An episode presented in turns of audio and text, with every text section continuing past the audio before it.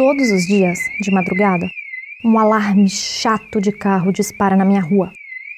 Toca, toca, toca e ninguém faz nada. Nem desliga o alarme, nem tira o carro dali. Simplesmente deixa ele tocando. O barulho, é claro, incomoda. Mas se ele toca, é porque algo está fora do lugar. Se ninguém levar o carro na assistência técnica, ele pode começar a disparar sozinho no trânsito ou, sei lá, consumir toda a bateria. O dono do carro pode inventar qualquer tipo de desculpa para não procurar uma oficina. Vai dizer que o veículo é velho, que se você bater com a porta com mais força o alarme vai parar, algo do tipo. E com a gente, quando se trata da nossa saúde? Não é muito diferente, né? Você já parou para ouvir o seu próprio alarme? Eu sou a Gabriela Varela. E eu sou Juliana Regui. E esse é o primeiríssimo episódio do podcast Inquietude. Acho que já deu para entender qual é o assunto que a gente vai abordar na nossa primeira reflexão juntos. Ansiedade. A ansiedade representa para mim tantos sentimentos, porque ela me dá uma angústia, uma tristeza muito forte dentro do peito.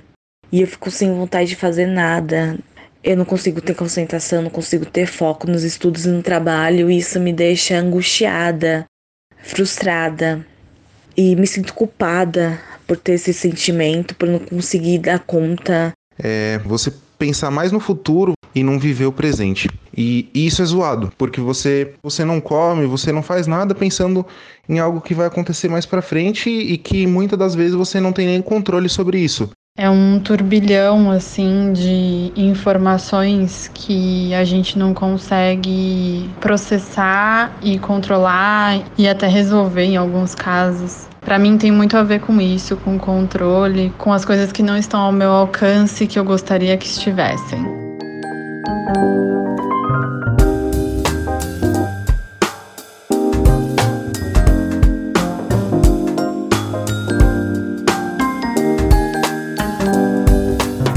Mas antes eu vou começar me apresentando.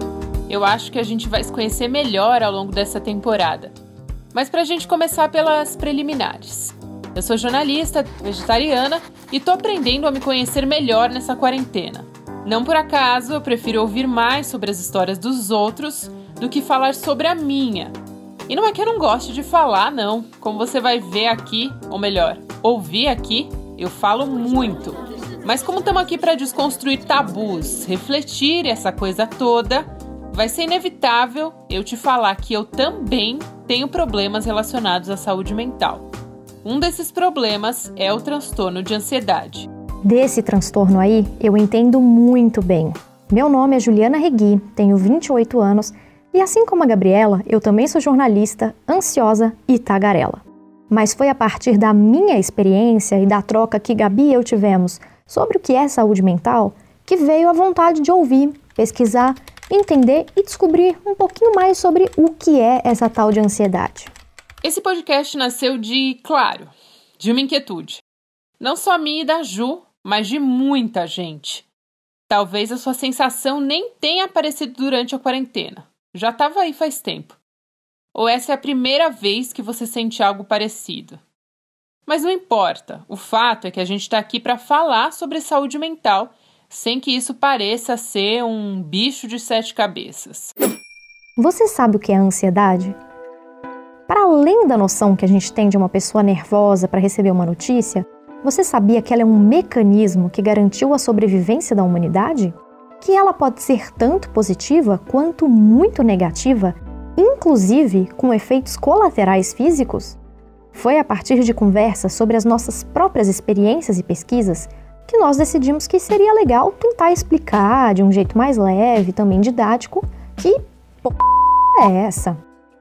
E coincidência ou não, essa ideia está sendo tirada do papel no meio de uma pandemia. Essa doença é uma síndrome gripal, é uma gripe. Ela se comporta de uma maneira mais é, agressiva nos pacientes de mais idade, nos pacientes acima. O primeiro caso de Covid-19 registrado no Brasil levou o governo estadual a criar um centro de contingência em São Paulo, já que o paciente diagnosticado com o vírus é morador da capital paulista. Dos 15 óbitos, nós tivemos todos na capital. E talvez justamente por isso falar abertamente sobre as nossas emoções seja mais necessário do que nunca. É por isso que a gente não podia começar a falar sobre ansiedade sem trazer a percepção de cada um, seja física, emocional. Ela é aquele desconforto, aquele receio, aquele anseio que algo está por vir e você pergunta para a pessoa, mas o que exatamente? Eu não sei. Só que o mal-estar, ele é generalizado. Você aí do outro lado do fone sabe bem o peso disso na sua vida. A propósito, esse que você ouviu agora é o psicólogo Rafael Cerqueira. Ele também apresenta o podcast Psicocast. E é ele que vai te explicar por que a ansiedade não é necessariamente um sentimento ruim. Daqui a pouco. Isso pode ser meio aleatório aqui, mas eu vou aproveitar que você está aqui com a gente para te fazer um convite. Você já parou para respirar hoje? Ou melhor, você já parou para prestar atenção na sua respiração? Em como seu corpo está se sentindo? Repara aí, tem algum tipo de tensão nos seus ombros? Você está apertando seu maxilar nesse momento sem motivo algum? Está prendendo os dentes ali sem encostar por um momento? Tenta não apertar sua mandíbula, destravar. Percebe o ambiente que está à sua volta e qual sensação ele está despertando em você. E o mais importante, vamos tentar aqui juntos respirar fundo, né? Só sentir o ar entrar pela narina, soltar pela boca. Vamos lá? Em 3, 2, 1.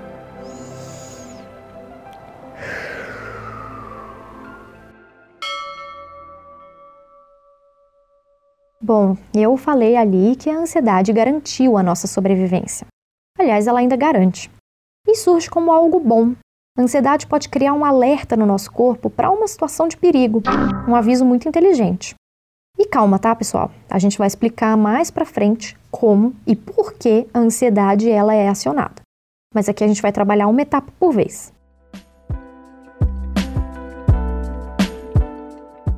O problema é quando ela é patológica, prejudica o nosso funcionamento psíquico e somático. Acho que você está familiarizado com essa palavra, né? Somático vem de somar mesmo. Ali da matemática, que você soma, agrega, aumenta. Você já somatizou alguma coisa?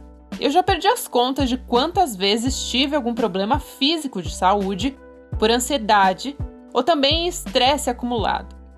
É, o nosso corpo paga a conta. É importante deixar claro que nem todo mundo é ansioso. Algumas pessoas estão ansiosas. Tipo agora, com a pandemia, tem muita gente ansiosa porque não sabe o que esperar do dia de amanhã. Quando é que a gente vai sair dessa situação? Quando a gente vai poder ficar perto de quem a gente gosta? O Rafael Cerqueira, psicólogo, falou sobre isso também. Quando a gente fala sobre estar ansioso, é um processo que qualquer um pode passar. Qualquer pessoa com predisposição ou não. Então, por exemplo, vamos supor que eu tenho alguma dívida ou eu cuido de alguma pessoa que, que tem uma dependência financeira muito grande de minha, por exemplo, um familiar, uma mãe, um filho, alguma coisa assim, e eu sou mandado embora do meu trabalho. Então eu começo a ficar com medo que eu não entendo meio porquê. Então, caramba, o que, que vai ser do futuro? O medo do desconhecido. Então, eu vou começar a ter um quadro ansioso, um quadro que sintomas é, particulares da ansiedade, por causa desse meio que eu estou vivendo, eles vão se manifestar. E que às vezes é muito bom, porque essa ansiedade ela vai fazer com que eu me mova, que eu procure outro trabalho. Só que a partir do momento que isso está limitando o meu dia a dia, ao invés de nos despertar ou nos ajudar a lidar com as situações, agora é um problema. A ansiedade como situação é, digamos assim, mais fácil de controlar do que um transtorno.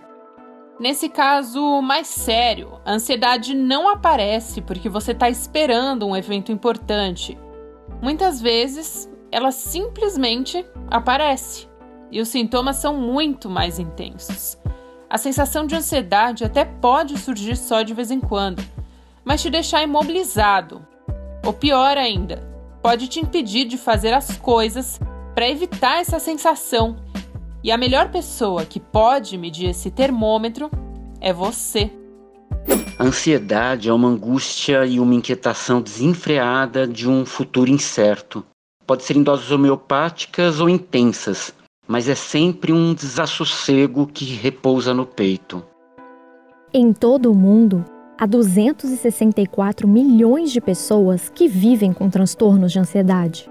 Os dados são da Organização Mundial da Saúde, divulgados em fevereiro de 2017. E o Brasil ocupa, tarã, o primeiro lugar desse ranking da OMS.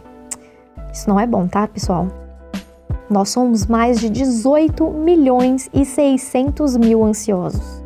Para vocês terem uma ideia, só esse número de gente ansiosa é maior que a população de países como Equador, Síria, Holanda, Bolívia, Suécia e Portugal. Dá para dizer, sem exagero nenhum, que o Brasil abriga um país de pessoas com ansiedade. Também fazemos parte da lista dos mais depressivos, em quinto lugar. Mas esse assunto, que também é bem sério, a gente vai discutir em outro episódio. Mais de 9% da nossa população tem algum transtorno de ansiedade. A Organização Mundial avalia que fatores socioeconômicos pesam também bastante nesse cenário, além dos ambientais. Também não é novidade que somos um país extremamente desigual. A ONU já falou sobre isso. A concentração de renda no Brasil é uma das mais altas do mundo. O relatório de desenvolvimento humano das Nações Unidas mostra que a gente só perde para o Catar. Esses dados são recentes, tá? Foram divulgados há menos de um ano. Para esse podcast não se perder aqui no espaço e tempo, nós estamos em outubro de 2020. O tal do 1% mais rico concentra 28,3% de renda no Brasil. Isso é quase um terço da grana que está na mão desse pessoal. Bom, mas voltando para a questão da ansiedade. A cada ano, as consequências dos transtornos mentais geram uma perda econômica de, se prepara, um trilhão de dólares para o mundo. Ansiedade não é uma doença, como a gente explicou. Por isso, ela não tem cura, mas tem muitas maneiras para que você possa tentar aliviar. A cada programa, a gente vai introduzir alguma coisa que possa servir de ajuda. Uma meditação, técnicas de respiração e relaxamento, por ser o primeiro programa, a gente vai direto ao ponto guia. Terapia. Vamos lá? Repete comigo. Terapia. Outro tratamento indicado pelo Ministério são os medicamentos. Quem pode avaliar se você deve ou não entrar com esse recurso é um psiquiatra, um médico. O seu psicólogo pode te ajudar a tomar essa decisão e, inclusive, te encaminhar para um psiquiatra. E a gente vai te lembrar em todos os episódios: nós não somos psicólogas, nem psiquiatras. Mas estamos tentando facilitar o acesso a essas informações sobre saúde mental. É algo que te move, te desafia, mas em excesso te faz ter medo do desconhecido, das oportunidades, das incertezas. É sentir a garganta secar, não poder respirar, o coração aperta ao ouvir de você mesmo. Você não consegue, né?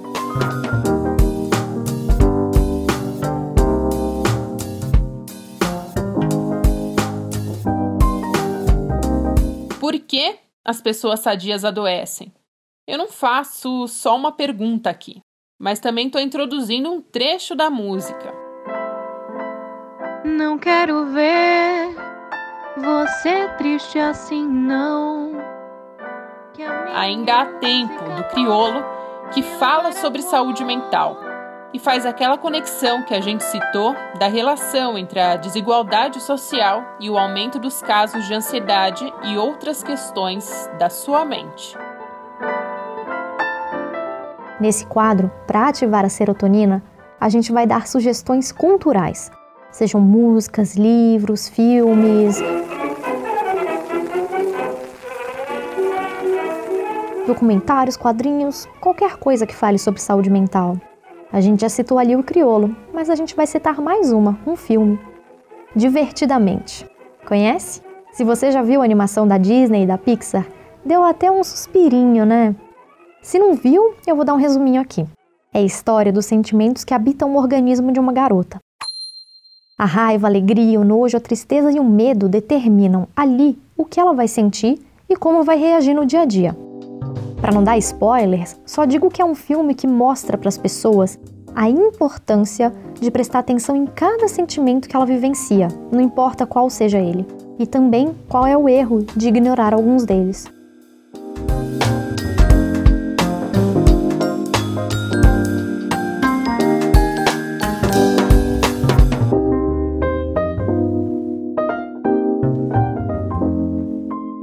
Episódio contou com trechos de entrevista do psicólogo Rafael Cerqueira, do Psicocast.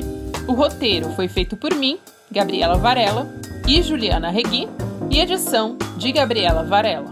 Agradecemos a todos que participaram com as percepções individuais sobre ansiedade. E um agradecimento especial a Alana Ambrosio, que emprestou um dos seus vários talentos. Ela soltou a voz pra gente. CVV, o Centro de Valorização da Vida, oferece apoio emocional 24 horas por dia de forma gratuita, por meio do telefone 188. Você não precisa se identificar. Quer falar com a gente? Escreva para Inquietude Podcast, tudo junto, arroba gmail.com. Nas redes sociais, nós estamos no Instagram com arroba Inquietude Podcast.